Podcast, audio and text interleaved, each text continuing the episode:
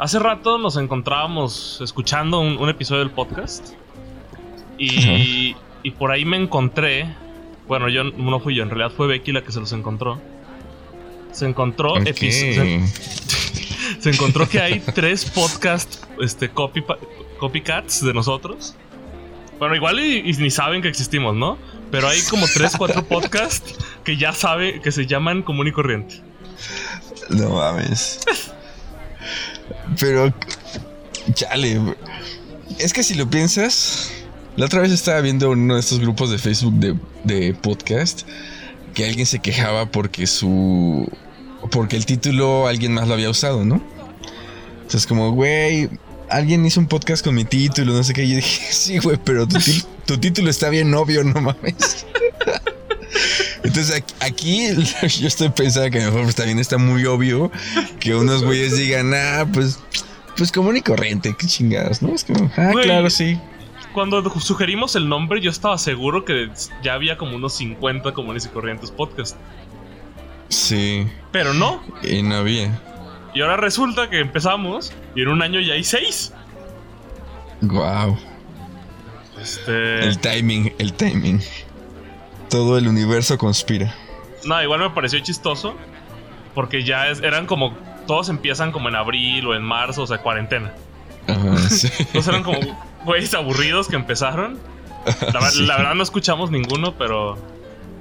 Se sintió. Yo, yo sí los voy a tomar como nos están copiando. Pues sí, yo voy a escuchar porque pues, me acabo de enterar y voy a buscar a ver qué mamadas son, pero podemos decir esto deberíamos estar orgullosos. Podemos decir que nuestro podcast es prepandemia. Claro. dentro de 20 años, que la gente diga, ah, pero te acuerdas, 2020, todo el mundo empezó a hacer podcast, se desmadró a X. Nosotros podemos decir, no, no, no, no, no, ya estábamos nosotros ahí. Un año antes casi. Un año antes. Es como este post que te mandé de la cuenta de Hipsters of New York, que, el, el tweet era como creo que ha estado bien esta pandemia. Todavía no empiezo mi podcast. Ah, sí. sí, sí, sí. Somos unos hipsters auténticos. Que hablando de eso, me quedé con lo que hablamos la semana pasada de, de la conspiración. Güey, cada día lo creo más, güey. Mm. Cada día veo más cosas que son conspiratorias. es que esa es la gran trampa. Esa es la gran trampa, porque pues cuando quieres armar tú esos relatos, encajan perfecto. Porque tú encuentras cualquier cosa que dices, ay, no mames, esa es la pieza que me faltaba. Y la pones, pero es una trampa. Güey, es que todo cuadra. Por, ejemplo, qué? A ver. Empecé a ver, ¿ya viste el récord penal de George Floyd? No. Güey, el güey, el güey era adicto a la cocaína, estuvo en la cárcel como, ocho como cuatro veces en los 90. Ok. Este, en 2009 lo metieron al bote por robar a casa habitación. Ok. Y luego vi el video del arresto completo. Ajá. Y o sea, primero lo bajan y va así como todo tambaleado. Ajá. Obviamente venía drogado y cuando lo empujan a la pared y se empieza como a sentar, suelta una bolsita de coca. Ok. O sea, como que empieza. Ok, eso no, no justifico todo lo que le hicieron, ¿no? Eso está horrible. sí, sí, sí. Este, pero empiezas como a ver como me pareció chistoso que básicamente santificaron a George Floyd. E igual no era la figura más santificable. Pues no existen esas figuras, ¿no? Es como descubrir al mártir ahora, con sacando todos sus trapitos al sol y. Ah, pero. Ah, es, un buen tema. Es un buen y tema. Y luego vi también que los. Este. A ver, mm. Trump es republicano, ¿verdad?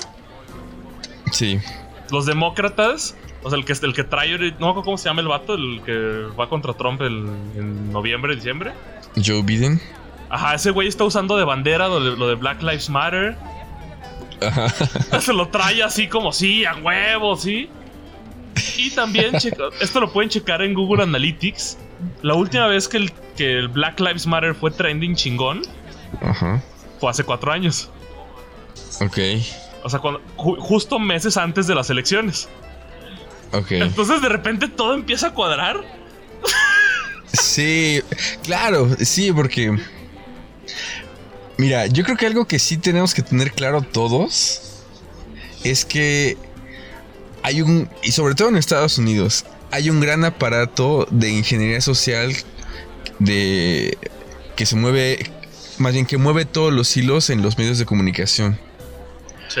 Entonces uno puede decir, no, pero llegó Internet y que Twitter y, y la, la horizontalidad y la mamada, pero es como, no, porque, ok, Twitter digamos que no pertenece a esa élite que todo el siglo XX controla los medios. Y a lo mejor, y Facebook pues tampoco, Facebook, eh, su rollo es otro, ¿no? Sí.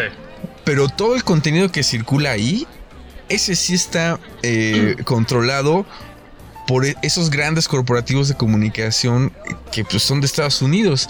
Es decir, es como los, los grandes relatos del mundo a nivel periodístico, a nivel ideológico, pues son, son gringos y esos güeyes lo tienen perfectamente medido. Entonces, no es casualidad, no es casualidad que un trending topic anti-republicano explote con tanta, con esa periodicidad, ¿no? Como tan estable justo antes Sí. de las elecciones. Yo creo Y- que eso tenemos que tenerlo claro. No, y también justo me acordé de. Me acuerdo que yo les hablé aquí en el podcast de este documental. No me acuerdo cómo se llama. De, ah, ya, The Great Hack. Es un documental de Mm. Netflix que habla de cómo fueron las elecciones en las de Trump y de cómo Ajá. controlaron los hashtags y los trending topics y lo- el tema de las redes sociales para que las cosas que de migrantes y todo eso saliera a la gente que iba a votar por Trump para reforzar ese voto. Ujú. Entonces Sí, me acordé sí. de todo eso y de cómo controlas la mente de la gente porque cada quien vive en su mundito que es su red social y todos tenemos munditos diferentes. Y dije, claro, esta madre está bien armada. Claro, porque tú dices, ah, pero me encontré en Netflix. Es como, pero güey, es. Netflix, ¿no? Es como. Sí, Y pues, si lo ponemos así, si ponemos como la gran escena, pues Netflix ahorita, y no sé por cuántos años, ha estado apoyando el lado más progresista de Estados Unidos, que es el de, de los demócratas. Y por eso de repente sacan un documental sobre este güey, ay güey, el que Epstein. mencionaste, sobre Epstein y, y sus ligas, sus, sus conexiones con Trump, etcétera. Como no, y, ajá. es parte del mismo mecanismo. no, y también, hablando ahorita de Netflix, hace rato no me acuerdo que me metí a las configuraciones y me fijé que ya hay una opción que está activada por default ujú. en la que básicamente le manda, o sea, que te estás dando permiso de que tu info se la mandes a marketing. Ok. para que se, como para que hagan tu perfil y sepan Claro. cómo. O sea, ya básicamente estás dando permiso de que la marca haga lo que quiera con, con sus hábitos de consumo. Sí, sí, sí. Y yo me quedé así de a la verga. No sabía que ya te pregunto. O sea, que ya estaba aquí la, la opción. Pero lo que me sorprende es que tenga la opción para desactivarla. Pero quién sabe qué tan desactivable sea la. desac- o sea, qué tan placebo sea. Sí, yo.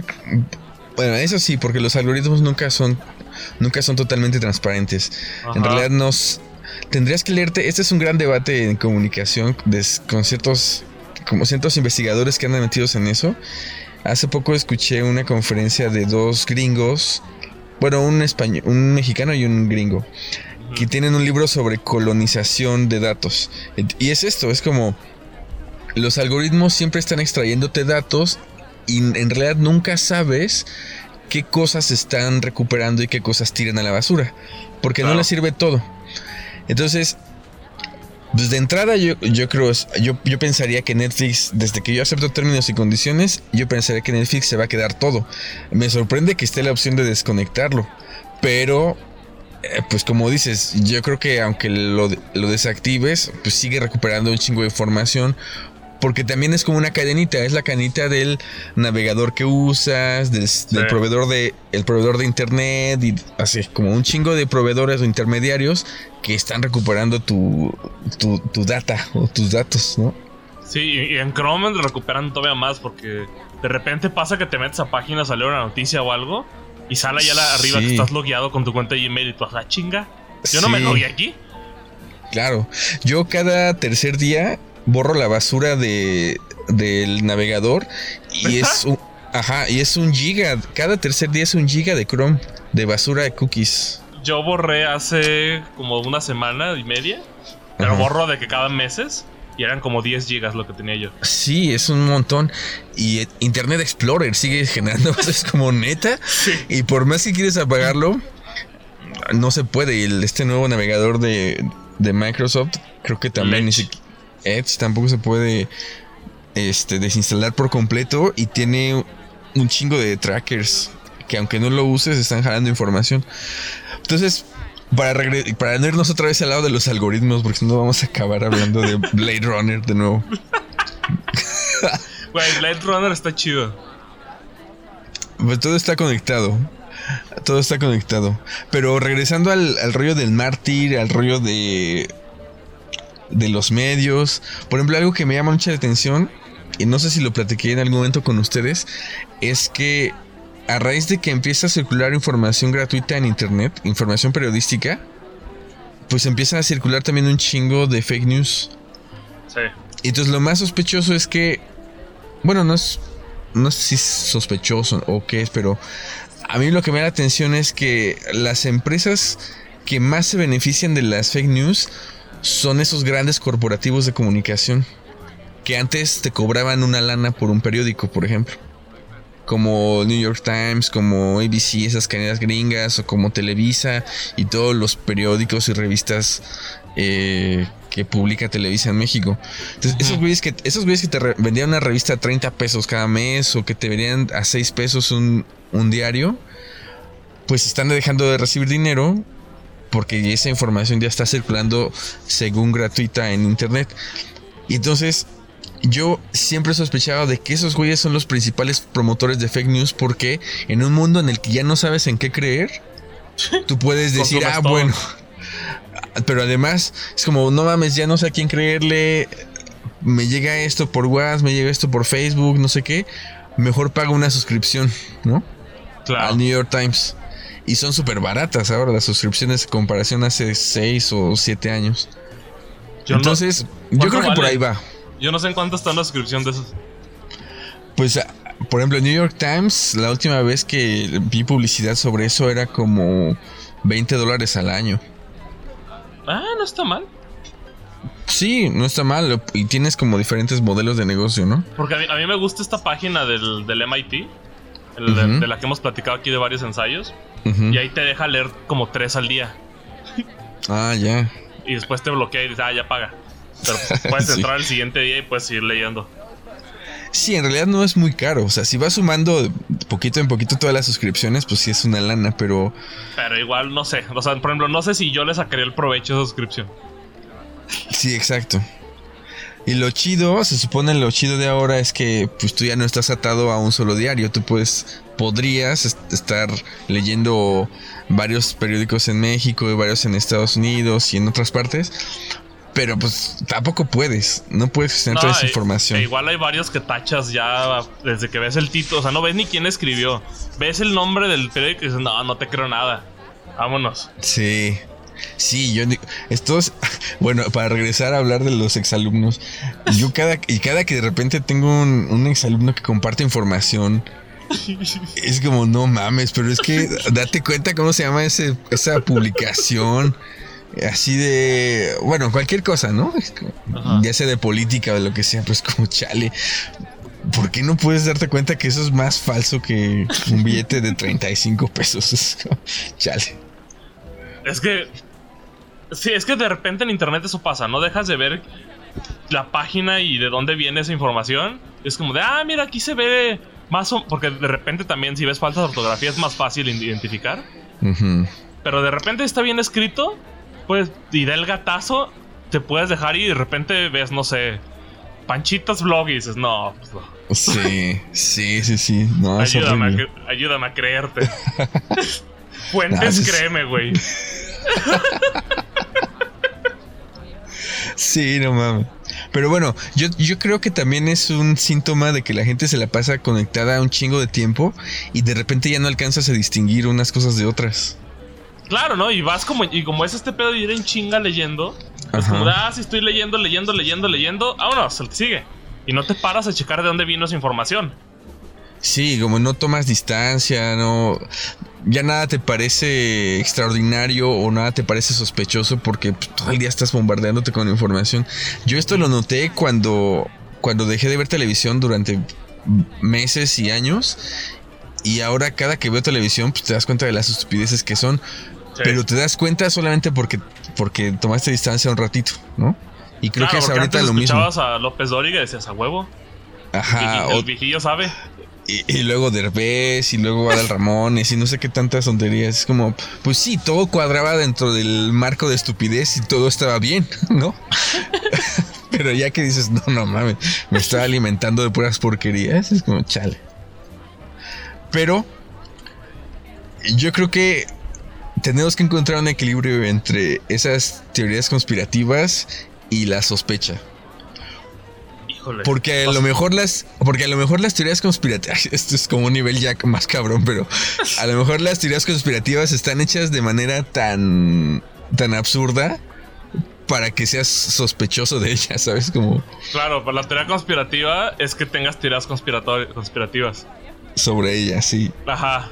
O sea, hay un Inception en el que no sabes qué pedo y vas a teoría que es, o sea, la teoría conspirativa es que hay teorías conspirativas para que te hagas teorías conspirativas sobre la teoría conspirativa. sí. es como perfectamente podríamos decir, claro, Hillary, Clinton y todo su séquito andan metidos en roles de pedofilia y matan niños y no sé qué se los cogen. Y Hillary Clinton puede decir, pues sí, la gente así. ¿Y cómo hago para desviar la atención? Entonces construyo la propia teoría conspirativa de todos mis pedos, pero de manera súper absurda, para que haya un chingo de gente que no se la crea y que desacredite a todos los que piensan mal de mí, ¿no? Es que el chile sí está muy cabrón, porque también investigué de Anonymous.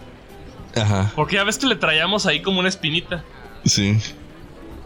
Porque, y, a mí me sacó de pedo. Porque, o sea, la información que sacaron realmente no es información nueva. Son mm, cosas que sabíamos ya, en general. Sí.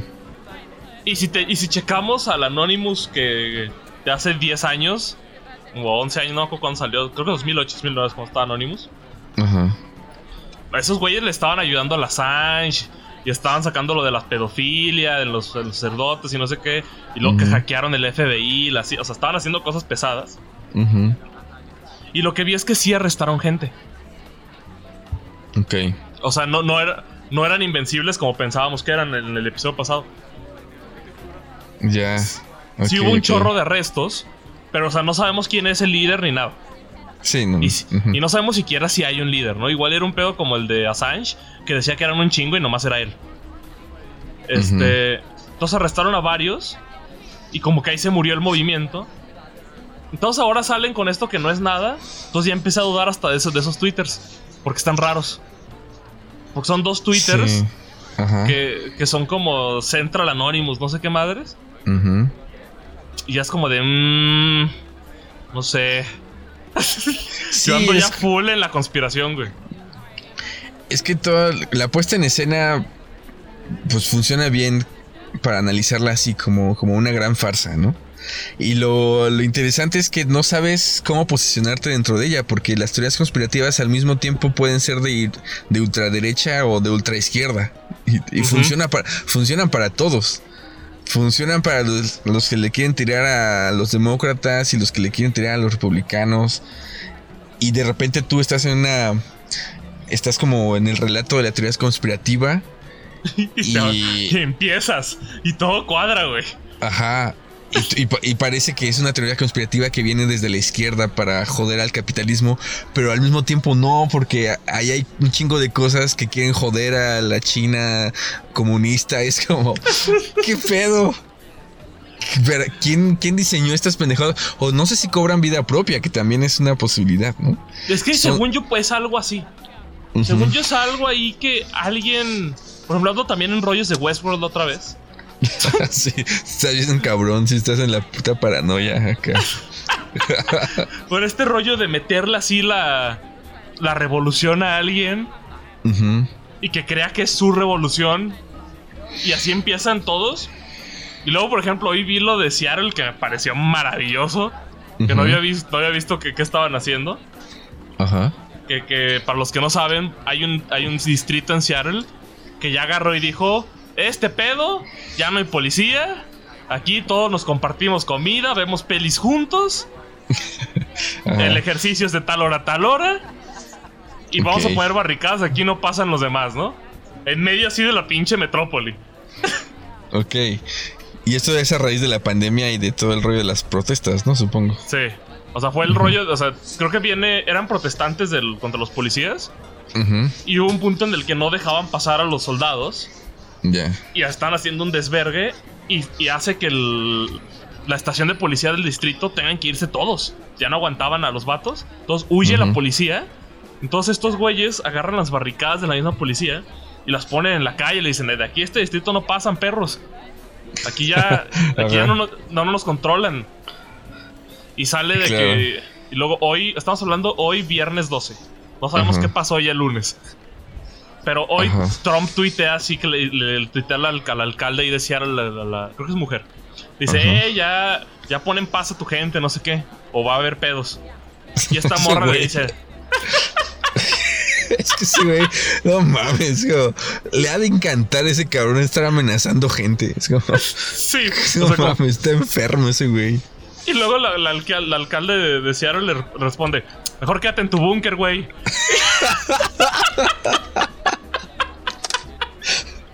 Me, encanta, me encanta la traducción al mexicano. Con el tonito. Seguramente, me la imagino así, la pinche gringa esta. Quédate en tu búnker, güey. Güey, es que ¿a poco no estaría bien chingón que la política fuera así, güey? En lugar de que fuera tan correcta, fuera. Quédate en tu búnker, perro. Sígale culeando. No Eso está, sí. Si cuentas cosas no porque claro, ya cuando, cuando vas creciendo y te toca mandar mails, aunque sea así, ¿eh? como en un nivel todo pendejo, como de un profe a otro profe, tú le quieres mentar la madre y es como puta madre, no se lo puedo decir. Entonces lo tienes que escribir así como muy diplomático. Pero estaría chido que todos nos abriéramos y expresáramos lo que queremos con las palabras adecuadas. Es que aparte es hasta más divertido. O sea, imagínate ese show de Twitter en el que mi pelona, mi mi rey del norte, Alfaro. ya le pone chinga a tu madre a AMLO en Twitter, ¿no? Mamá ríe el perro. Déjame de. Déjame de mandar este malandros, no sé. Estaríamos más cerca de eso si hubiera ganado el Bronco, güey. Güey, si hubiera ganado el Bronco, el AMLO también se avienta sus mamás como pinche AMLO. ¿Cómo dices eso, güey? ese güey le respondería: ¿Qué tal, mi pelonchas? Aquí. no, no mames. Es ya la, espectacularización de la política. Pero bueno, regresando al pedo de Seattle, ¿qué más? Ah, entonces básicamente esos güeyes están ahorita defendiendo ahí su, su rancho, básicamente. En el que son una comunidad son ya, este, son lo más cercano a la utopía que podemos tener. Pero se va a acabar. O sea, esos güeyes no van a aguantar. No, no, yo creo que es un... Y, menos ahí en medio de la ciudad. O sea, se les va a acabar todo su desmadre. Sí, yo creo que... A ver, por ejemplo, acá lo que te decía también hace rato, ¿no? Que en México hay comunidades autónomas desde los años 90 que ahí siguen. Como las abejas de Acteal que surgieron después del movimiento zapatista. y son, son comunidades, ajá, exacto, que pues están alejadas de las ciudades, en las que de plano pues sí es difícil mandar tropas y mandar policías porque ni quien quiera ir, ¿no? ni hay caminos, y, ni... Y deja tú las tropas, o sea, deja tú sacarlos o controlarlos. Tú como comunidad, en medio de una ciudad no creo que puedas sobrevivir. Sí, o sea, justo es eso, es como, eso funciona acá porque pues hay un sentido de comunidad bien cabrón y porque es autosuficiente, ¿no? Pero piensa eso en una ciudad como moderna, gringa, totalmente urbana, pues la gente está programada para otras cosas, trae el chip totalmente neoliberal, capitalista, moderno. no, como no, no van a aguantar. Sí, como escuché que funcionaba, era que es como la comunidad de protestantes. Y había de que puestos médicos, puestos de comida así gratis. Y luego, por ejemplo, si se les empezaba a escasear comida, había un barrio al que iban donde les estaban regalando comida. Ok. Y llevaban otra vez ahí y hacían deporte juntos. En la tarde ven pelis juntos ahí en un campo de béisbol. ok. O sea, todo como que se veía así bien utopía, ¿no? En el que ya la moneda de cambio no existe, todos somos, o sea, decían, o sea, la frase que traen es no cop, coop. No cops, coop. O sea, no policías, cooperemos. Que suena bien chingón. y es básicamente lo que platicamos aquí la semana pasada, de derrocar a la policía, que también ya hay una propuesta ahí en Minnesota, que está interesante. Pero en medio de la ciudad, así contra el mundo, no va a funcionar. Pero el mérito que tienen esos güeyes es que para que eso haya pasado, ajá, para que eso haya pasado, para que unos, un grupo de güeyes, millennials, centennials y algunos boomers gringos en el siglo XXI armaran barricadas y traten de construir su comunidad.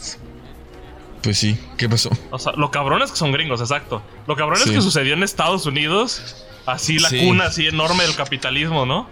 Claro, porque tú dices, bueno, Nicaragua o, Chile o México es como, ah, sí, otra vez esos güeyes, ¿no? Sí. Los, los de la UNAM, pero, pero son los gringos. Es como, wow, si ya llegaron a un nivel de hartazgo súper cabrón. Y, eso también es súper interesante, porque cuando, eso sí lo quería decir desde hace rato, y supongo que tú estarás de acuerdo, o no sé, pero por mucho que tú digas, todo esto es una gran puesta en escena bien, bien montada por cierta, ciertos grupos con el, la expertise muy cabrona para hacer esto y con la lana muy cabrona para hacer eso.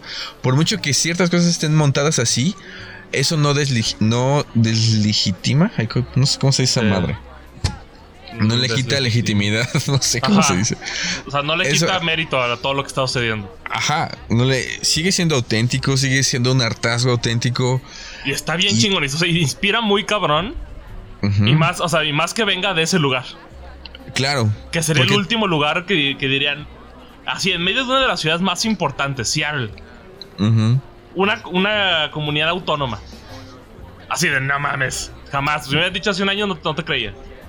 Sí, sí, porque tú podrías decir, bueno, pero si este mundo es gringo, todo el modelo es gringo, pues supone que los gringos están bien contentos con eso, ¿no? Porque tienen lana, porque les va bien, porque pues no quieren convertirse en una en una cooperativa enorme donde todo el mundo tenga lo mismo. Han de estar pasando ahora chido. Pero cuando de repente explota esto y dices, ay, güey, la gente neta está harta y la gente ya se dio cuenta que no está funcionando, pues, significa que ciertas cosas importantes están pasando. Y ¿Quién sabe cuánto duren? Claro. Porque si Estados Unidos cambia, todos cambian. Sí. Quiero creer. Ahora, el pedo es, pues, que eso dure, ¿no? Que eso dure. Porque hay, una diferencia interesante eh, con los movimientos sociales. Por ejemplo, los, los movimientos estudiantiles como los que ha habido en México, los que ha habido en otros países, pueden ser muy fuertes, pero lo que pasó con el soy 132 es que se apagan porque los estudiantes dejan de ser estudiantes, así de sencillo. se apaga ya. Pero los movimientos obreros, como los franceses, por ejemplo, o en Sudamérica, pueden durar décadas porque los obreros siguen siendo obreros un chingo de años. Entonces hay, hay que preguntarse acá como este tipo de movimiento para cuántos años o décadas va a alcanzar. Es que acá no, acá son todos.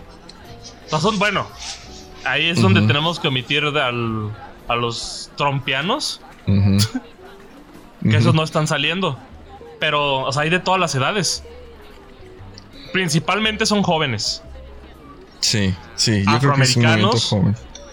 Porque, o sea, sí hay blancos, pero la mayoría son afroamericanos que afroamericanos, latinos y minorías. Que juntas las minorías se me hace que son más que los blancos. sí. Este. Entonces, igual y sí pueden, o sea, son, son mayoría, creo. Y al ser de mayor cantidad de. O sea, tan rango, el rango de edad tan amplio, pues sí alcanza para hacer algo. Yo creo, que sí. Pero también, por ejemplo, lo que en la semana estábamos platicando, también lo que pasó aquí en Guadalajara, ¿no? y en Jalisco. Yo decía, es que no encuentro una solución que no sea quitar la policía, ¿no? Ok. Y luego decía, no, y luego estábamos en lo de los presidentes y los gobernadores, diputados todo eso. Ninguno sirve. y luego a quitarlos a todos. Y luego a quién pones, vienen de la misma cuna. todos están naciendo igual. Entonces, allá. ¿Van a poner otro presidente? O van a tirar eso, que si tiran lo de la mm. presidencia también está interesante. O sea, ya poniéndonos a debrayar. Ajá. O sea, ¿es necesario un líder? ¿Máximo? Bueno, acá es como. Parece ser que ese razonamiento nos lleva a que la solución es el anarquismo total, ¿no? Es como. Sí. Bueno, no sé si el anarquismo total es, algo que. O sea, no, y tampoco digo que sea la solución, pero. O sea, es algo en lo que en realidad nunca hemos vivido. O sea, nos dicen y la narrativa nos dice y las cosas que nos han mandado los medios es que el mundo se va al carajo, ¿no? O sea, si no está como estamos ahorita, el mundo no sirve. No Pero sirve para los fines que uno espera que sirva ahorita. Exacto. Pero eso es lo que nos dijeron. Igual y si sirve. no, claro, y sirve para otras cosas. Y, claro. Y de repente a esta gente se le olvida que hay un periodo histórico bueno, más bien que el periodo histórico en el que han funcionado las cosas como están hasta ahorita, pues es relativamente corto. Corto. Ah, ya tiene, digamos que desde la revolución industrial para acá, pero bueno, antes, antes hubieron, hubo un chingo de civilizaciones que funcionaron de un chingo de maneras distintas en un periodo histórico larguísimo. Sí. Antes había reyes. Ajá, y faraones y sociedades griegas que estaban pervertidos, pero, pero bueno, este, funcionaban de otra manera. Dictadores también tocaron. Hubo de todo. Entonces, yo creo que sí da. No sé, o sea, me parece interesante el pensar que estamos ante algo. Porque, digo, si cambia Estados Unidos, tambalea el mundo. Porque si Estados Unidos el día de mañana abandona esos fines. estamos hablando ya de un. de una este, imaginación muy grande. Pero si abandona todo el capitalismo y dice, ya la chingada. Tumbamos a Trump y la Casa Blanca se viene con Trump. La tiramos toda. No va a haber rey, no va a haber gobernador, nada. ¿Qué va a pasar? O sea, ahí se, se tumba el media capitalismo. Viene China después. Ajá, ahí estaría China esperando que todo, ajá, su, reino, ¿no? Está ahí relamiéndose los bigotes. Que, que, China trae el discurso de ser comunista, pero pues es un comunismo súper raro. Sí. Es un comunismo súper raro. Pero por lo menos sería el, Bueno, no por lo menos porque lo espere, sino es algo distinto. El modelo chino es algo totalmente distinto al gringo y, y al, que, al que conocemos acá de cuarta generación en México. Pero. Y, por ejemplo, si le pasa a mm. Estados Unidos, a nosotros nos rebota. Sí, se armaría un desmadre. y yo creo que. Y quién sabe cuánto tiempo tardaría en estabilizarse eso. O sea, si, yo creo que si eso pasa, que también hay, yo creo que hay pocas probabilidades, porque. Sí, sí, estamos. por eso dije que era una imaginación muy grande. sí, es como estamos yéndonos acá muy. Muy descabellado, porque pues todos estos, estos mecanismos que estamos, de los que estamos hablando, de comunicación, de medios, financieros. Está diseñado para aguantar todo esto. Ajá, y, ajá, ¿no? Y el sistema de bancos y, en fin, toda la economía siempre ve cómo, pero, pero queda más o menos sin rasguños. es como el pedo del, del 2008, ¿no? Ajá, justo, estaba pensando. que se cayó y volvió a funcionar igual. Como si nada. Ah, no, y es lo mismo. O sea, el mismo problema se avecina en unos años, tal vez. Sí, sí, sí. Y con ese y con otros recursos. Y los banqueros van a seguir contentos, como si nada hubiera pasado, nadie se fue a la cárcel. No pasó nada. Para los putos banqueros, el mundo sigue igual. Hay un chingo de gente que se murió, perdió casas, perdió empleos y esos güeyes como si nada. Entonces este es probablemente uno de esos escenarios en que el mundo se desmadra alrededor, pero los bancos y el capitalismo siguen muy contentos, ¿no? Sí. La clase política es otro pedo, porque a lo mejor, y esto también está como teoría conspirativa o hipótesis conspirativa, está interesante, es que este, el capitalismo, a ver, para quien no ha tenido tantas discusiones sobre qué es el capitalismo más que los memes que comparten en Facebook. Es como, no mames. Es como, para el capitalismo, los estados, o sea, el gobierno y estos partidos que representan al pueblo son un estorbo. Son un estorbo. parece que para el capital, para el sistema liberal de comercio libre, bla, bla, bla, un presidente defendiendo a una nación y defendiendo impuestos y no sé qué, pues es un estorbo. Entonces, todo este desmadre podría ser algo que le beneficie muy bien a los banqueros y al capital y que termine desmadrando la clase política que ya de por sí está desmadrada y entonces el modelo neoliberal queda como por fin ya me libré de, los putos policías ya me libré de los partidos políticos de los candidatos porque ya los jodí hasta que ya aduanas. ajá y con esto ya ya ellos se jodieron solitos, ¿no? Como entre ciudadanos, ciudadanos y Estado ya se terminaron de joder y yo quedé como nadie pensó en mí porque nadie creyó que yo era el problema. Parece ser que al final de cuentas en Seattle tienen su comunidad acá autónoma, pero en el fondo todos todos quieren seguir trabajando con dólares y con dinero. Sí, siguen comprando comida todos. Ajá. Es como el pedo parece ser que son los políticos y la policía y otros y otras cosas, pero nadie piensa que el que el dinero sea el pedo y eso nos conviene a nosotros. Entonces, a lo mejor sí, a lo mejor sí va a ser una crisis como lo está haciendo en México y en otros países. Yo creo que en Estados Unidos podría ser una gran crisis de la clase política en la que todo se desmadre, pero yo no creo que de repente esta utopía se generalice y dentro de unas décadas todos veamos como contentos, ¿no? En un en un paisaje así con un arco iris y los animalitos platicando con las personas. No, si se acaba Estados Unidos lo que dijimos, viene papi China. Papi China está lista. China ya viene ganando hace un par de años. Y si le quitan las aduanas a China, se acabó. justo estoy en la. Justo estoy en, las, en, en la séptima temporada de The Office. Que no sé si ya viste la séptima temporada. Hoy en la octava. Ah, bueno. Entonces hay unos capítulos donde empiezan a hablar de China. Es como, eso creo que es de 2010, ¿no? Es como. Sí, que, Michael empieza. No, ¿quién es? Michael y Oscar se pelean por. Ajá. Por China. Porque Michael ya un día llega a la oficina todo asustado diciendo: No mames, China ya es número uno en, el mundo de, economía. Porque encontró una revista, ¿no? En el dentista. Entonces, bueno, son los mismos argumentos. Y China ahí está, ¿no? Eh, y varias cosas coinciden de The Office. Pero pero pues, bueno, sería otro desmadre. ¿Quién sabe qué vaya a pasar? Está muy cabrón hacer ese panorama porque...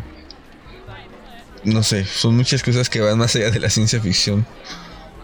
bueno, es que al final del día es ciencia ficción ahorita. Ajá. y pues puede que en el futuro no lo sea, ¿no? Como ya ha pasado con casi toda la ciencia ficción. Entonces, ¿quién sabe a dónde nos lleve esto? Yo sí quiero ver un desmadre. Yo sí quiero ver qué pasa si Estados Unidos se cae esa Casa Blanca. Ajá. No, no creo que pase. o sea, ajá. ¿Qué vas a decir?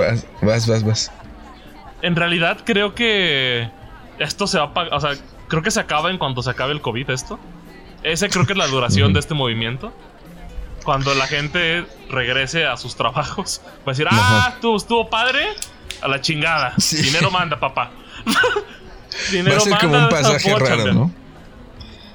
Va a ser un pasaje de la vida en el de estos raros que dices, ay, neta, eso pasó. Es como, ah, qué raro.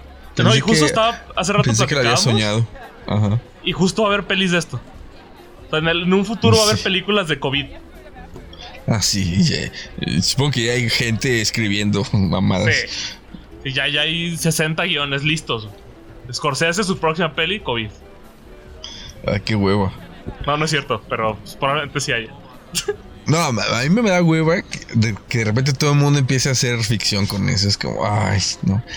Si ahorita, bueno, quién sabe qué va a pasar. Ahorita ya me cansa el tema, sinceramente. Sí. De, estar leyendo, estar leyendo. Y, pero bueno. Yo, lo busco como cada tres días, más o menos, cómo va. Por ejemplo, ahorita, o sea, lo, de ahorita es que el güey ya dijo octubre. Y así de, mmm. ¿No que era marzo? ¿Neta? ¿Octubre? Sí, ya. Ah, no, no, ¿no has visto? No, hoy no vi, hoy no leí nada. No, es de ayer esto. O sea, igual y ya ah, para el lunes ya se fue en enero. Pero. Puta madre. El jueves dijo: No, pues yo creo que esto pedo se acaba. El gatel. Se acaba en octubre. Y la siguiente semana, o sea, en la que estamos ahorita escuchando, ya es el pico ahora sí. Ahora sí, ya, de neta. Ya, ahora sí, sin pedos, ya es el pico. Y acabo de ver un meme buenísimo del Gatel de los Simpson. No sé si ya lo viste. Es como Gatel, Gatel, dilo tuyo, dilo tuyo. es como el pico más alto del COVID es la próxima semana y dos. ¡Ah! Pobre Gatel. Es un güey listo, pero pues le tocó aventarse al ruedo. chale. Es un güey listo, pero, o sea, desde que el secretario de salud, el original, se negó. El original. Sí, porque este es el subsecretario, güey. Sí, sí, sí. Desde que el secretario dijo, no, yo no voy a andar haciendo estas mamadas. Desde ahí como que sabes qué pedo. Sí. Entonces este güey como que se ve más inocente y dijo, ah, sí, jefe, yo me la aviento, no hay pedo. pues sí, no, y está, está más joven, está más fuerte. Yo creo que yo creo que lo está haciendo bien, ¿no? Porque la gente puede odiar a AMLO y hay un chingo de gente que odia a AMLO. Pero a Gatel no.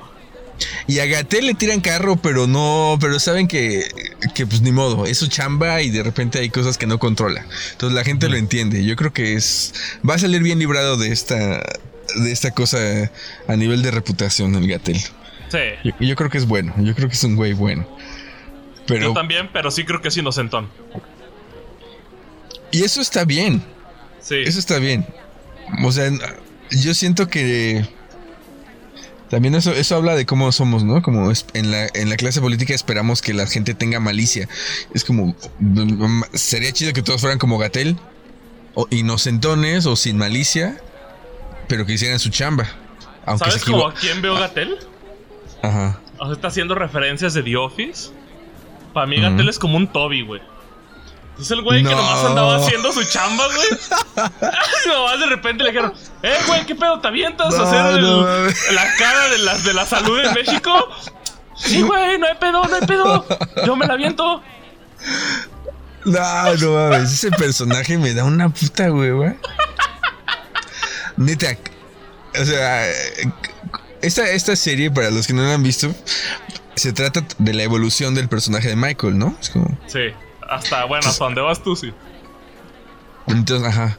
Es como este personaje que dice estupideces, que te caga el palo, que es como no mames. Y, poco, a poco, se va haciendo políticamente correcto.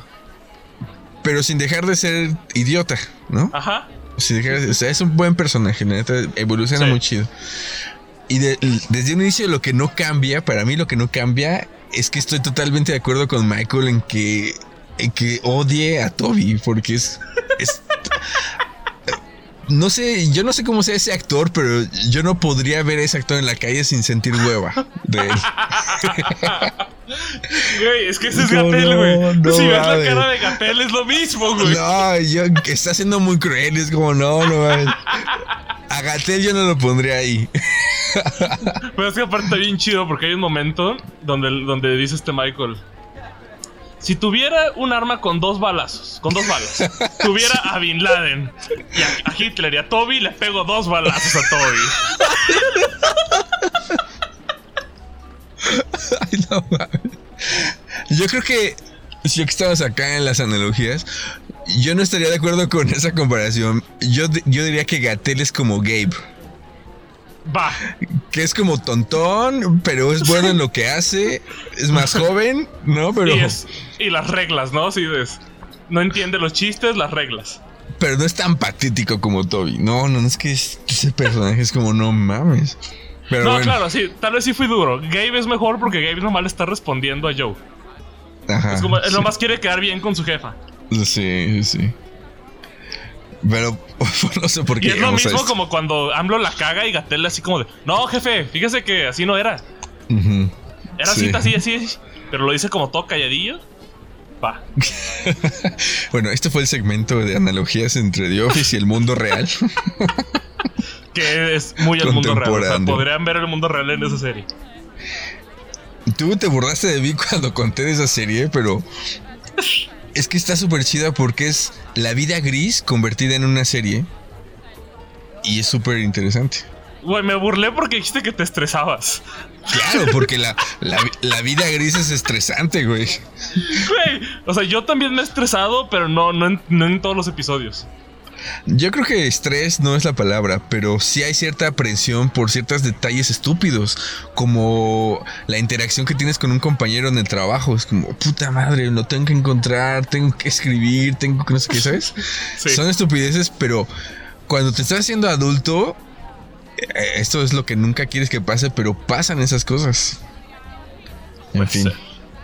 En fin. ¿Cómo llegamos aquí, güey? No sé, no sé. Pero el caso es que el mundo se va a acabar. O sea, yo creo que en diciembre va a caer un meteorito. Y ya. se acabó. Tal vez todo esto fue solamente una activación mundial para la cuarta temporada de Dark. Güey, tercera. ¿Ah, es tercera? La que sale ahorita de 27 de junio es tercera. vean la serie, muchachos. Esta no es pagado, pero si me pagan también se los acepto. Vayan poniendo. Tienen dos semanas para ver Dark. La mejor serie de pinche Netflix. Vayan, véanla, ámenla. Véanla dos veces por si no la cacharon a la primera. Sí. Yo la quiero. Nosotros la vamos a empezar a ver otra vez. Yo no sé cuándo sale la, esta temporada, pero sí. 27 a lo mejor. A lo mejor todo esto es una gran activación para hacerle publicidad a, Dark. 27 de junio. Ah, claro, coincide con la fecha de, la trama. Chale. Chale. Sí, quién sabe. Una parte de mí, hace rato que decías, una parte de mí quiere que haya un desmadre. Sí, sí, se caiga todo. Me vale madre. Y otra parte me dice, no, no, es como, Ajá, no es tan fácil. o sea, cuando estás así como de, híjole, pues que estaba bien cómodo, la neta. No, no, más bien, si estuviera soltero y sin compromiso de nada, diría, va, vamos a chingar. Pero ahora es como, ah, no mames, ¿qué va a pasar en cinco años, no? ¿Seguirán existiendo las escuelas y la comida? Tendré que luchar para alimentar a, mis hijas. A mis hijas. ya en apocalipsis, güey, tú cargándolas. O sea, llevan una y una, güey, en la espalda con un, palo con pico. Ya sé, se van a convertir en guerrilleras o algo así, no sé, no sé qué Con un parche en el ojo, güey. Ajá, exacto, bien Mad Max. Ese es un buen escenario. No sé, así es que sí, o sea, yo no sé si estoy buscando el apocalipsis. Por eso estoy ahorita a gusto con que sea Estados Unidos experimentemos. Vamos viendo cómo les va a ellos. a ver cómo les va a ellos. Que no están tan lejos. Si fuera Suecia, si fuera Rusia, es como, ah, estos güeyes están más lejitos, pero no mames. Bueno, si no hacemos acá el, el sur exit, acá yo también ando, entro en el sur exit y que los del norexit se peleen. es que no sé, es que yo me acuerdo lo decepcionado que estaba las elecciones pasadas. Porque no quería que ganara nadie, todos me cagan, eh, me cagan. Ah, ah, hablando de eso, pero sí, sí, sí, vas, vas, vas. Entonces, yo, eh, yo quiero ver qué pasa para ver si nos llega alguien. Un Salvador. Que nos llegue el Bronco 2. Bronco 2. No sé, alguien que digas, este güey va a ganar y se lo merece. Güey, no, no, no. Alguien que salve este pedo. Porque también. No sé si en seis años alcanza para salvar este pedo. No, yo creo que no alcanza. No sé si para salvar o no, yo creo que no. Pero no sé si alcanza también para que aparezca alguien que se gane una buena reputación. Y sí, quién sabe. Porque son, son tres años, limpias el desmadre anterior y esperas no hacer más desmadre. Y los otros tres años ya son para no alcanza a hacer nada. Entonces, como que más o menos, como que nomás estás empujando y con el piecito el barco. para que no se hunda, güey. Y ya te vas así, te limpias y te vas a sembrar cannabis como Fox, güey. Ay, güey. ¿Sabes? Ahorita que estabas diciendo eso me pasó por la mente. Algo que suena muy estúpido. O sea, como. Si la gente dentro de 20 años lo cuenta, se va a cagar de risa. Es como. AMLO estuvo tratando de ser presidente un chingo de años. Un chingo de años. Y no ganaba, y no ganaba, y no ganaba. Y gana, y es el puto desmadre mundial, güey. Pero desmadre mundial. Imagínate las monografías esas que venden en la papelería dentro de 20 años. Güey, el vato quería pasar a la historia, lo logró, güey. ¿Qué presidente tenía México durante la pandemia de 2020? Ah, el AMLO ahí estaba. llegó a la presidencia y la pandemia le jodió el mundo, se acabó todo. Y ya. Guachale, debe, parece güey debe ser una pinche broma. Es como, cada que se va a dormir es como, no mames, neta. Neta. Quiere no- despertar y que todo sea un sueño, ¿no? Sí. Quiere, quiere ver a cómo se llamaba el Thundercat, el, el del PRI. O sea, Antonio Mid. Que quiere ver a Biden en la presidencia, ¿no? Sí. El Thundercat. Güey, yo no sé si este tweet fue, fue falso, pero yo creo que sí, sí es cierto. Cuando el mundo, cuando el mundo, cuando en México se empezó a hablar de la pigmentocracia, justo en las elecciones, cuando se empezó a hablar de la pigmentocracia, Ajá. por algo lo, lo etiquetaron, así como el güey blanco del PRI con dinero que estudió en Yale o en Stanford, no sé. Y ese güey le, Ajá, pero el rollo era ese, como criticándoles que pues, no era un mexicano Ese güey era de mexicano. los dos bandos. sí, exacto. Pero no, pero ese, ese es el pedo. Él contesta al tweet diciendo: No me parece que hagan burla de la pigmentocracia porque es un padecimiento real. es como que pedo. No. Sí, el güey se confundió con- totalmente. Pero justamente ahorita me acordé de Mid porque en la tarde vi que una exalumna de la innombrable, es como, no mames, este, compartió una foto de Mid diciendo, es como, ahorita el dólar estaría a 5 pesos, ya, se- ya se habría acabado el aeropuerto de Ah, Texcoco. no. Ajá, así un chingo de cosas que jamás iban a pasar, ¿no? Ajá. Con nadie, con nadie. Y es como, ay, no mames, le puse me divierte, porque eso es, es como, ja, ja, Yo lo- Yo hubiera pendejo puesto este en donde abraza el, el corazoncito. Así como de. ¡Ah! Ay, no mames. Esa reacción de me divierte está culera. Güey, a mí, a mí me encanta este del corazoncito abrazando. El care. Es como, puede servir para muchas cosas, güey. Puede ser burlona, Sí. puede ser buena onda, pero la persona nunca sabe que es lo mejor de todo. Sí, sí, sí. Entonces los dejas, los dejas ahí chisqueados. Así como Creo que, ¿por qué yo, creo que yo nunca lo he usado. No, yo, yo solo he usado esa y el like. Sí. No hay más. El viejo like. El viejo, es como el like es elegante. El like azul es como de un, un hombre intelectual. Elegante. no. Sí, güey. Güey, El like azul Un hombre intelectual. intelectual seguramente está en Facebook poniéndole esa pendejada a las Güey, publicaciones. like azul Intelectual. intele- igual a intelectual. Gente culta, de clase.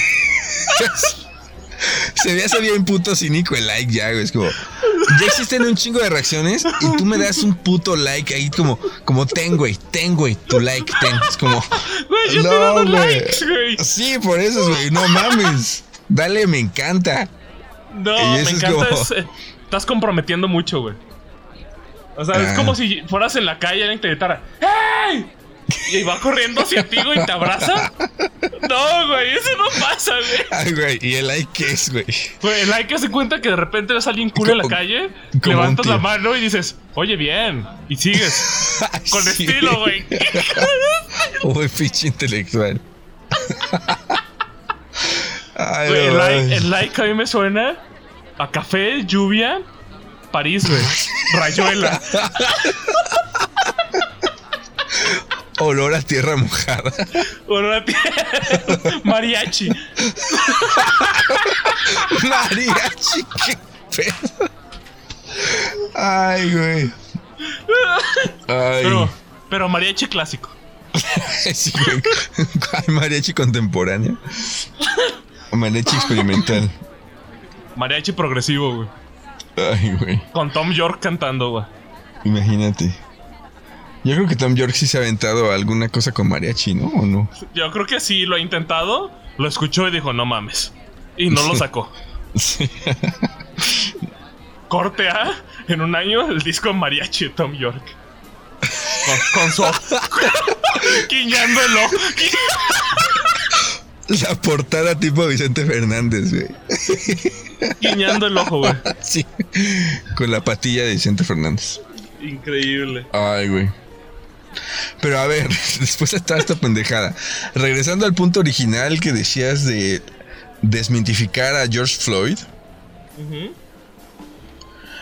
¿Quién sabe quién? O sea, al, fin de cuentas son hechos, ¿no? Son hechos concretos que si pasaron, no, no son fake news, pero hay gente que lo está compartiendo con ciertas intenciones, como para desmitificar al personaje y deslegitimar todo el movimiento. Pero es como, no mames.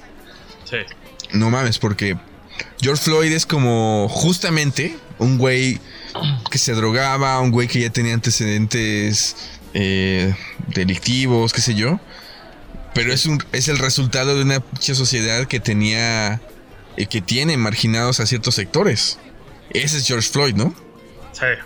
No era un güey. Nadie, nadie está haciendo maldades. Bueno, aquí entramos al otro, el de Maquiavelo y el. ¿Cómo se llama el otro pendejo? Ay, güey, Robespierre. Ándale, el del. No, sí, ruso, no. ruso. Ruso, ajá, si naces siendo pendejo o, o te haces pendejo durante la vida. Malo. Este. Pero es por. Es un hay temas ahí de. Tendríamos que ver de dónde viene el contexto, bla, bla, bla, bla, bla, bla. Pero supongo que si el tipo hubiera nacido en cuna de oro, no estaría robando. Güey, me acordé de. Profesor, tengo una pregunta. ¿Usted cree que el ser humano nace bueno por naturaleza? ¿O nace malo? No sé, es como, ¿qué? Estamos hablando de psicología social, no mames. En fin. Y, además es como que hay una respuesta a eso, ¿sabes? Sí, es para un semestre completo, pero bueno. Bueno, bueno, regresando al punto este. A lo mejor sí hay quienes roban. Bueno, no a lo mejor. Sí hay gente que, que, comete, que comete actos delictivos simplemente porque los quiere. No, no, necesita robar, no necesita lastimar a nadie. Es como lo quiere hacer, pero justamente también ese es un síntoma muy importante de, cierto, de ciertas sociedades. ¿Por qué tiene esa gente así? ¿Qué, tu, qué hiciste? ¿Qué tuvo, ¿Qué tuvo que pasar para que esta gente actúe como actúa? Y no es casualidad que siempre es gente de cierto tipo, que pertenece a ciertos sectores. Claro. ¿No? O sea, el, afroamericano no tiene. y el latino no tiene fama de ser este delincuente por cualquier cosa. No es por un tema de raza, es por donde los tienen. Claro. Es como. Es como decir, bueno, es que pues los morritos que se convierten en narcos es porque lo traían los genes. Es que es los pinches morenos, los morenos del sur de México y de Guerrero, ya traen. es como, no, no mames. Es porque están creciendo en, ciertos, en ciertas dinámicas sociales que los llevan a, tomar esas decisiones. Claro, y es el único camino. sí, a veces es el único camino. O a veces están tres o cuatro o cinco caminos máximo. Tampoco un chingo, como en Alemania. Son tres o cuatro o cinco caminos que tomar pero un, vas a estar muy jodido en tres caminos de esos. Y el chip y la programación cultural que traes en ese momento te va a obligar, no obligar, pero por inercia social te va a llevar hacia a tomar decisiones culeras. Entonces es muy fácil decir, pues es como este discurso pendejo de no, la gente es consciente de y toma decisiones y es responsable de sus actos. Es como, güey, no mames, tú, si no puedes ser puntual. Si no puedes ser puntual, a veces le he dicho esto a mis estudiantes como, a ver, tú me dices que los pobres son pobres porque quieren y que la gente... No, eh, he escuchado eso. Uh, O que la gente, o que la gente comete, comete actos este, porque ellos lo deciden o actos delictivos, qué sé yo, es como... Si la neta, ah, si de verdad uno cambiara cuando, cuando quieres hacerlo, pues tú podrías de ser, dejar de ser impuntual, dejar de ser mediocre o dejar de ser, ¿sabes? Como... Y no, o salirte de una relación tormentosa en el momento que quieras, pero no funcionan así las cosas. No funcionan así, hay un chingo de factores.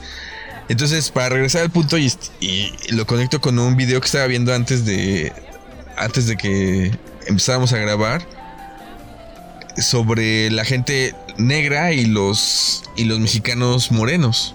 Como de repente hay gente que no cree en, que hay un privilegio de ciertos sectores y en que hay una marginación de otros. Sí. Pues, porque simplemente dicen, no, es que no es cierto.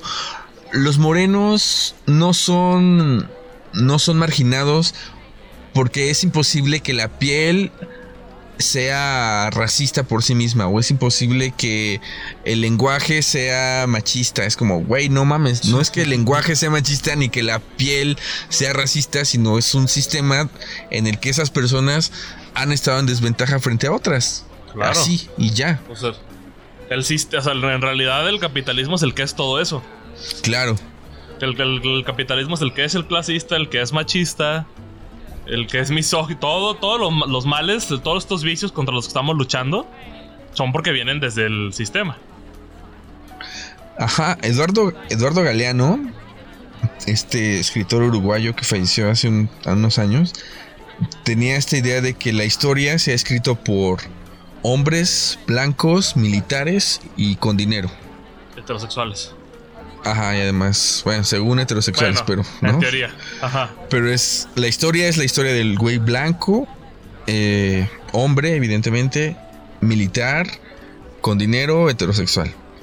Entonces, cuando tú tienes esa, esa gran figura histórica que ha escrito la historia de los países, pues te das cuenta que los que no encajamos con, esa, con ese modelo, no tenemos el acceso por muchas razones, no digo que sea así de fácil explicarlo, pero por muchas razones no estamos en situaciones de privilegios como esas, esas personas lo pudieron estar, lo pueden estar. Claro. E igual, creo que ahí caemos en otro vicio. Los clase medieros también tenemos privilegios. Porque ah, creo que también Muchas, muchas veces como que el clase mediero se desentiende y se lava las manos. Y dice, ah, sí, los de arriba, qué culeros. Qué culero. sí, sí, sí. Pero también nosotros tenemos un chingo de privilegios. Sí, claro. Eh, porque tú le vas quitando a, esos, esas cinco cosas que dije, tú le vas quitando unas, pero otras se quedan. Entonces tú puedes decir, bueno, a lo mejor yo no soy el güey más blanco del mundo, pero tampoco soy de piel negra o de piel este mm, muy morena. Y soy hombre y soy joven. Y a lo mejor me va económicamente más o menos bien. Pero si tú vas escarbando más, pues hay gente que neta queda súper lejos de ese primer modelo. O ese modelo según perfecto a nivel histórico. En el opuesto. Ajá, totalmente el opuesto. Y esa gente es la que le pasa más mal. No automáticamente, pero. No sé cómo explicar esto. No es que funcione en automático si tú ves a un güey moreno va a estar marginado. No, más bien la marginación se da en sectores de ese tipo de población. No funciona, no, sé, no, sé si y, estoy explicando bien. Y también para este, quizá entender mejor todo el tipo de, o sea, los cambios que hay. No me acuerdo cómo se llama el TED Talk. O sea, y esto no tiene que ver este, precisamente con, bueno, sí un poco. Este es un es una mujer transexual que, que, hizo su transición hasta como los 40, 50 años. Ya. Entonces te platica de todos los cambios que le empezaba a tocar porque si de repente yo pues era hombre blanco, heterosexual, familia, hijos, respetado en mi trabajo. Cambié y de repente todo el mundo dejó de respetarme. y, ella decía que lo más cabrón era que de repente le empezaban a tratar como si fuera estúpida. Decía que de repente iba, no sé, fue a cambiar una bicicleta, o sea, para preguntar a un local de bicicletas. Y dijo, oye, es que el... No, inserta aquí nombre de pieza de bicicleta. Ajá. Que es que la pieza tal, como que siento que está mal por no sé qué. Y le empezaron a decir, ¿y si checas los frenos? Sí, te estoy diciendo que sí, porque la pieza tal. No, es que si sí checas los frenos. O sea, que le empezaron a tratar así. Y hasta como la tercera cuarta vez le dieron la explicación que, quería. Claro. Entonces, como todos estos temas, y también en, el avión chocó, le dijo a un señor, oye, ese es mi lugar. No, no es cierto. Que es algo que pasa. En los aviones pasa que te equivocas y ya. Y dice, si hubiera sido vato, hubiera, hubiera quedado ahí, hubiera visto su, boleto y se hubiera cambiado. Pero hizo la transición y como era mujer, ya no le hizo caso. Claro. y, cosas tan pendejas como que no tienen bolsas en los pantalones. sí, sí, es que uno no lo ve y pues el 95, no sé, no sé qué porcentaje, pero hay un chingo de gente, que somos la mayoría, que no pasamos por esa transición. Ya sea ya sea de hombre a mujer o mujer a hombre, y mucho menos de blanco a negro o de, de, moreno a indígena. Pues no, no las vivimos y es imposible darse cuenta de manera individual, ¿no? Pero hay un chingo de cosas que funcionan distinto. Y, y cuando tú tratas de ser consciente y de tratar a la gente como tratas a todo mundo, no importa. Si el güey que es médico lo tratabas muy chingón por ser médico y ahora lo quieres tratar como tratas a todo el mundo, cuesta trabajo, cuesta trabajo porque te traes como un ciertos patrones bien arraigados de cómo hablarle a alguien que estudió un chingo de años y cómo hablarle a alguien que trabaja en el mercado. Claro. si, ves al médico diciendo, no mames, ese güey se echó 10 años. Y como que lo respetas un chingo, ¿no? Sí, sí, sí. Como que tiene cierta aura. Es como, va, va. Eres importante pero y, te tratas de despojar eso y no se puede. La, semana pasada empezamos hablando de esta de este pedo de del parto con las con las mujeres negras en Estados Unidos y las mujeres blancas. Y hay otra estadística bien cabrona sobre eso es que hoy en Estados Unidos y en México, esto debe estar peor con, la, con los sectores indígenas, pero hoy en Estados Unidos un niño, un bebé negro tiene más probabilidades, el doble de probabilidades de tener dificultades y morir en los primeros meses que, el, que un bebé blanco. Ah, Entonces tú puedes decir, ah, pues el bebé negro está defectuoso, no mames, se muere un chingo. Es como, no, es porque... No lo tienen igual. Claro, porque no tienen las mismas... Y porque durante décadas y siglos han estado en desventajas a nivel de salud pública. Sí. Eso tiene repercusiones, pero la gente de repente es, es necia o es pendeja y no quiere saber, no quiere darse cuenta cómo funcionan estos privilegios y estas, estas desventajas. No, y está bien cabrón darse cuenta. O sea, y, es, como lo comentabas ahorita, no, no todo, o sea, la mayoría no, no hacemos ese paso, esa transición, de lo que sea. y, y, si, y no tenemos como que enfrentarnos a esos cambios tan de frente. Entonces, si puedes tú fácilmente vivir una vida pensando que todos somos iguales. Más bien que todos somos tratados igualmente. Ajá. Y no es así. hay veces, no sé si a todos les ha pasado, hay veces que puedes más o menos experimentar cómo se siente ser tratado de manera distinta, pero por situaciones mucho más sutiles. O sea, no por un rollo de hombre o mujer, sino, no sé, a mí, por ejemplo, me tocó en varias ocasiones sobre todo hace unos años, que me trataran como alumno en las universidades. Sí. Y se, siente la diferencia porque la gente te trata, te trata menos bien. Y te contestan, te contestan feo y te... Así, ¿sabes? Como que te ningunean. Cuando se enteran que eres profe es como, ah... Entonces ahí ya te das cuenta de un privilegio muy pendejo, pero existe. También hay uno que ahorita me acordaste. Sí, por ejemplo, yo cuando yo que voy mucho al cine, hay una diferencia enorme entre ir al cine con una mochila en la espalda e ir al cine recién bañado. recién bañado. o sea, es imposible ir al cine con una mochila y recién bañado. o, sea, o sea, me refiero a que vienes de la universidad o de algo así. Ah, ya, ya, ya. A cuando vas, o sea, y que vienes del camión y, y así, llegas así top y llegas con ojeroso, puteado. Ajá. A cuando vas, no sé, pues, vas nomás al cine, ¿no? O sea, no pasaste todo el desmadre del día. Yo, porque yo me acuerdo que este, de, la diferencia es que de repente vas y cuando traes mochila te checan el billete. Ok. O sea, le dan la vuelta y te ven culero. y casi te avientan el, boleto en la cara, ¿no? Ok. Si vas al normal. Si vas al otro, al, VIP, ahí sí no. Ahí sí pásale, güey, no hay pedo. Mientras nos pagues, no hay, no hay pedo. Ok. Pero son diferencias chiquitas. ¿Sabes? Sí.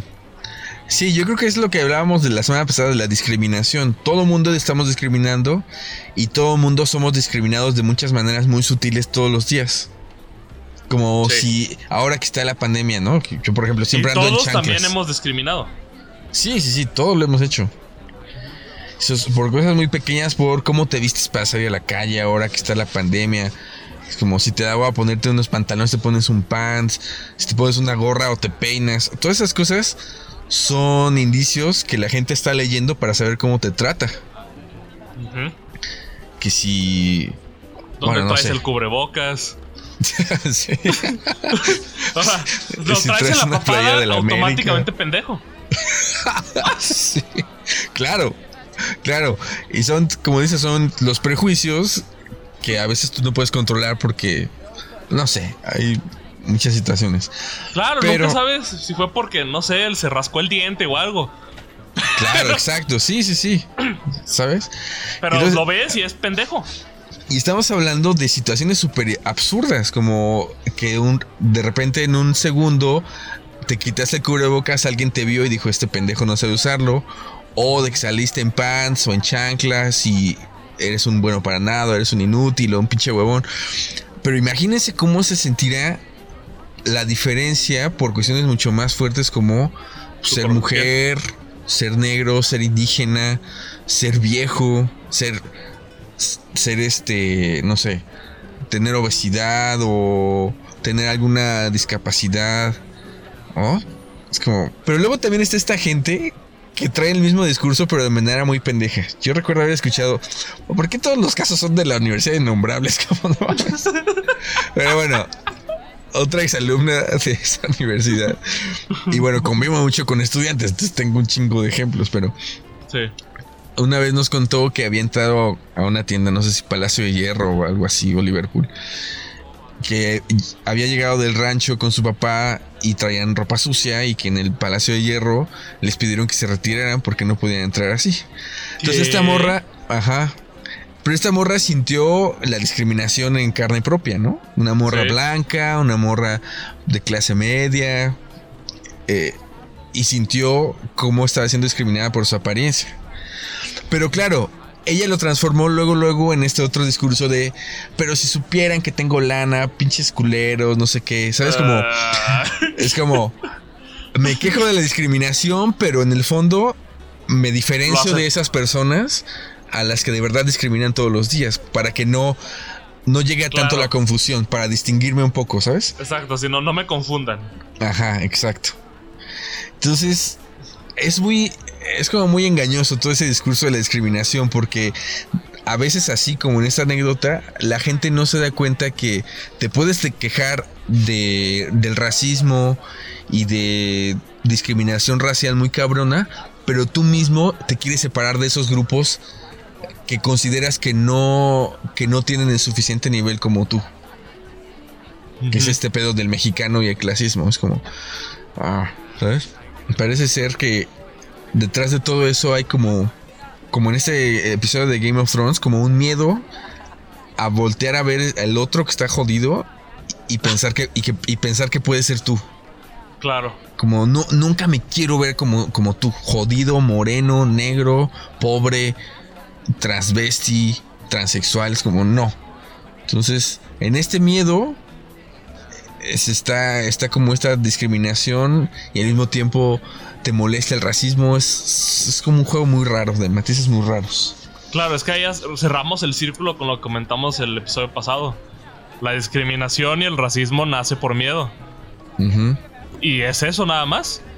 Es, es miedo al, a lo que nos dijeron que hay que tenerle miedo. Es Jojo Rabbit. Vean Jojo Rabbit. Es miedo a lo diferente. Y es diferente porque nos dijeron que es diferente. Nada más. Miedo a lo diferente y miedo a, a la posibilidad de que puede ser tú esa persona. Claro. Sí, eh, o sea, ya que lo ves de frente, dices, es que no se ve tan diferente, pero qué miedo. Sí, pero, pero no me gustaría ser indígena, pero no me gustaría ser chaparrito y moreno. ¿Cómo que no tienen wifi desde que nacen? sí. ¿Cómo? Sí, sí, sí. ¿Cómo que no hay Netflix? Exacto. Creo que todo está para cuestionarse. Todas las cosas que ustedes las asuman como canasta básica en la vida, cuestionenlas porque probablemente son privilegios. Sí. Que no todo el mundo tiene y los de arriba van a pensar que eso es un poca cosa. Hay un chingo de cosas para las que no hiciste nada por ganártelas y ahí las tenías ya desde que naciste. Un chingo. Cosas tan sencillas como un techo y otras que no son materiales como, como respeto de los otros hacia ti. Así. O sea, hay gente que nace y nadie la va a respetar en ningún día de su vida. Entonces, hay cosas materiales y otras que no son materiales y está muy cabrón a veces querer aceptar que, que tenemos los privilegios. Y sí, está chido esta crítica de, ay, pero los, los clase medieros se dan cuenta de sus privilegios y creen que ya resolvieron el mundo. Es como, no, pendejo, pero hay que darse cuenta, no, no es automático, no mames, no es, no es automático. Y peor es quedarse sentados. Claro. que también ahí no se sientan presionados, muchachos. que ese es otro tema de los, de los, que traemos ahí. Hay mucha gente, principal, yo lo vi ahora en, con lo que se dio aquí en, Guadalajara, en Jalisco. Como que se siente superhéroe con, con, con, o sea, principalmente como algunos protestantes. Ajá. Y dicen, no mames, tú que no hiciste nada chingas a 20, tú eres parte del problema y no sé, ¿sabes? Como que se pusieron ahí una capa así de yo me rifé, yo fui ah, ahí, estuve en, el, en, el, en, el, fuego. Ay, güey. No, pasa nada, muchachos. No se trata de ti, no. Ajá. No se trata Si vas a participar en un, movimiento de estos esperando pasar a las páginas de la historia, es como, no mames, estás bien pendejo, nunca se trató de ti hazlo y ya, y si no te late no lo hagas, pero no estés mamando. Claro, ¿cuánto duró la, independencia? ¿Como 10 años? Sí, 11 años. ¿Y cuánta gente sabemos de su nombre? ¿Como 10? 20 personas tienen nombre en la independencia. Y eso, quién sabe si. O sea, conocemos la historia. Ajá, quién sabe cuántos de esos realmente existieron, ¿no? Como Porque igual podríamos cuestionar, quizá en unos 50, en unos 50, 100 años, cuando se cuente lo de George Freud, Freud, este. Floyd, Freud, ay cabrón. lo de George Floyd. Va, a haber de repente un Luther King liderando la. La marcha, ¿no? Nunca sabemos qué va a pasar. Quién sabe. Entonces. Todos somos parte de un peón extraño. Y nadie es más importante que alguien por ponerse capa de Superman. Claro, haz tu parte, no sientas que eres el, el héroe. Si es en la calle con una cartulina está chido. Si te vas a partir la madre con un policía está chido. Si te vas a sentar y tuitear también está chido, no pasa nada. Pero no, se trata de ti. En fin. creo que con eso es una moraleja culera y cursi para terminar. Sí, realista. Es una moraleja realista. Va, una moraleja realista. Y, y pues ya. O sea, el que estén escuchando este podcast es un privilegio, amigos. Así que aprovechenlo y tómenlo como tal. Y chinguen a su madre los seis comunes corrientes que existen. Saludos.